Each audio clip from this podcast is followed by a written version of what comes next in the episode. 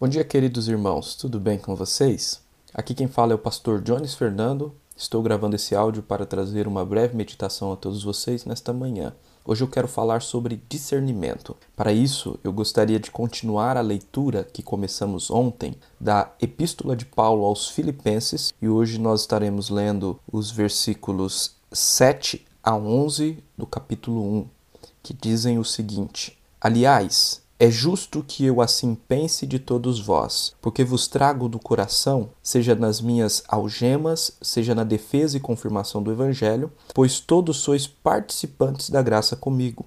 Pois minha testemunha é Deus, da saudade que tenho de todos vós, na terna misericórdia de Cristo Jesus. E também faço esta oração, que o vosso amor aumente mais e mais em pleno conhecimento toda a percepção, para aprovardes as coisas excelentes e serdes sinceros e inculpáveis para o dia de Cristo, cheios do fruto de justiça, o qual é mediante Jesus Cristo, para a glória e louvor de Deus. Amém.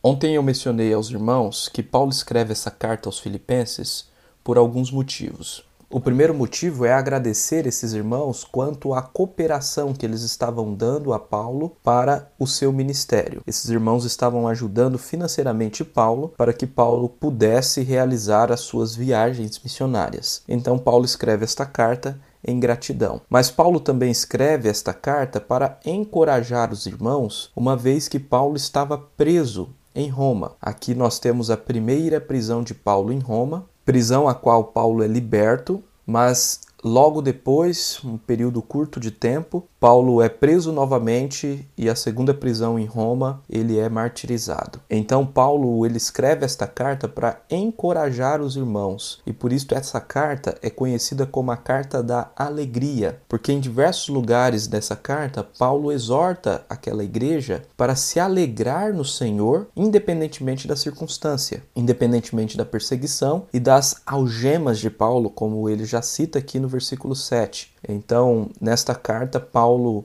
ensina a igreja o contentamento e a alegria no Senhor, independentemente da circunstância. Paulo também tem um propósito nesta carta de exortar esta igreja ao progresso da fé, que esses irmãos venham se aperfeiçoar, se santificando ao Senhor, e também tem uma questão específica que Paulo vem tratar nesta carta, que é o fato de duas irmãs, Evódia e Sintique, estarem brigando e não conseguirem manter a unidade e a comunhão. Então, Paulo vem exortar para que essas irmãs sejam unidas e para que pensem concordemente no Senhor. Isso nós vamos ver claramente no capítulo 4 de Filipenses. Nesse texto que nós lemos hoje, Paulo, ainda introduzindo o assunto da sua carta, ele menciona aqui no versículo 7 as suas algemas, o que nos revela isso que eu já havia dito, que Paulo estava preso por causa da defesa e confirmação do evangelho. E ele menciona que essa igreja é participante com ele também deste sofrimento, uma vez que essa igreja cooperava com o seu ministério.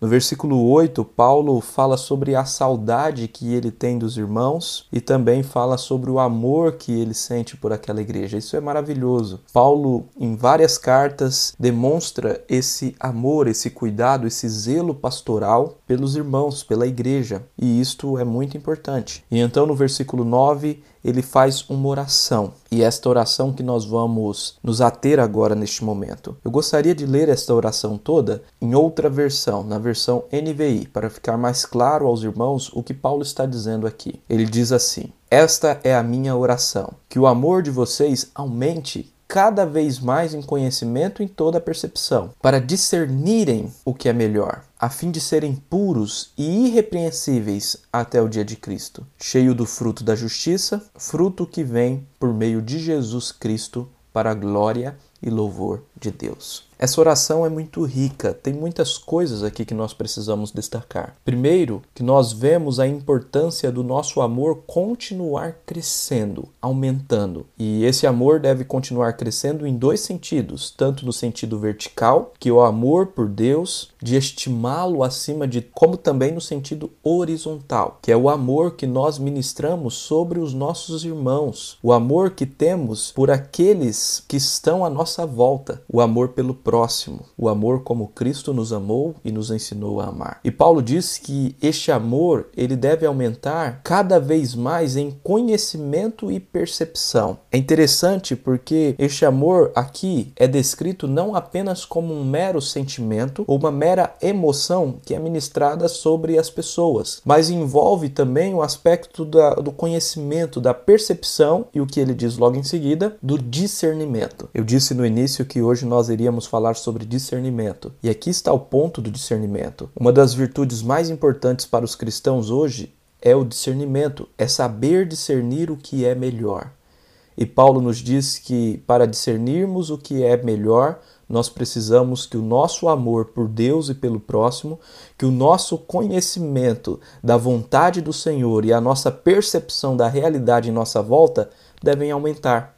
Isto é, nós precisamos exercitar a nossa fé por meio da oração, da leitura da palavra, da comunhão, do serviço que ministramos às pessoas e assim conseguiremos discernir melhor as coisas e o que é melhor. Discernir, discernir o que é melhor aqui é valorizar aquilo que realmente importa. Ao invés de valorizarmos as coisas, o dinheiro, a busca de autorrealização, a mídia, o entretenimento, nós iremos valorizar os momentos que nós temos com o Senhor de comunhão, nós iremos valorizar a oportunidade de ajudar o próximo, de servir o outro, nós iremos valorizar o fruto do Espírito que é derramado por nós através de Cristo Jesus. É isso que Paulo vai dizer logo em seguida. Então, o discernir o que é melhor vai nos ajudar a sermos puros e irrepreensíveis até o dia de Cristo. O gastar o tempo com as coisas que realmente importam vai nos ajudar na santificação e vai fazer com que nós paremos de perder tempo e vai fazer com que nós paremos de perder tempo com essas coisas infrutíferas carnais, temporais, passageiras, que só gastam o nosso tempo, mas são todas inúteis. Isso que Paulo está dizendo. Então, discernir o que é melhor através do aumento do amor, do conhecimento e da percepção faz com que nós, sej faz com que nós sejamos cheios do fruto da justiça, que é bondade, longanimidade, amor, benignidade, domínio próprio, mansidão, o fruto, e Paulo deixa claro, que vem de Jesus, não vem de nós mesmos. Não é uma coisa que nós podemos nos orgulhar dizendo eu, por mim mesmo, tenho o fruto da justiça. Eu, por mim mesmo, tenho o fruto da justiça. Não.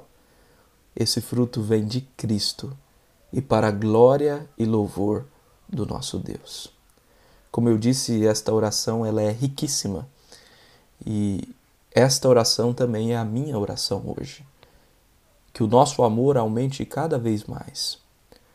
Que nós possamos conhecer mais o nosso Senhor Deus e perceber melhor a realidade que está em nossa volta, diante de tantas narrativas errôneas que nós vemos no mundo hoje, que nós possamos ter esta visão cristã do mundo, percebendo e discernindo o que é melhor para gastarmos tempo nas coisas que realmente importam e assim sermos puros e irrepreensíveis, cheios do fruto da justiça e principalmente do fruto do amor, que é aquele que é ministrado ao próximo, aqueles que sofrem, aqueles que carecem. Porque, meus irmãos, se nós pararmos de olhar para o nosso próprio umbigo, nós veremos que as pessoas estão precisando de ajuda, não apenas financeira ou material, mas também do consolo que vem do Senhor, da pregação e do testemunho do Evangelho, para que elas encontrem salvação no nosso Senhor Jesus Cristo e glorifiquem o nosso Deus. Em nome de Jesus, que esta oração seja realidade em nossa vida, em nossa igreja. Amém. Que Deus nos abençoe.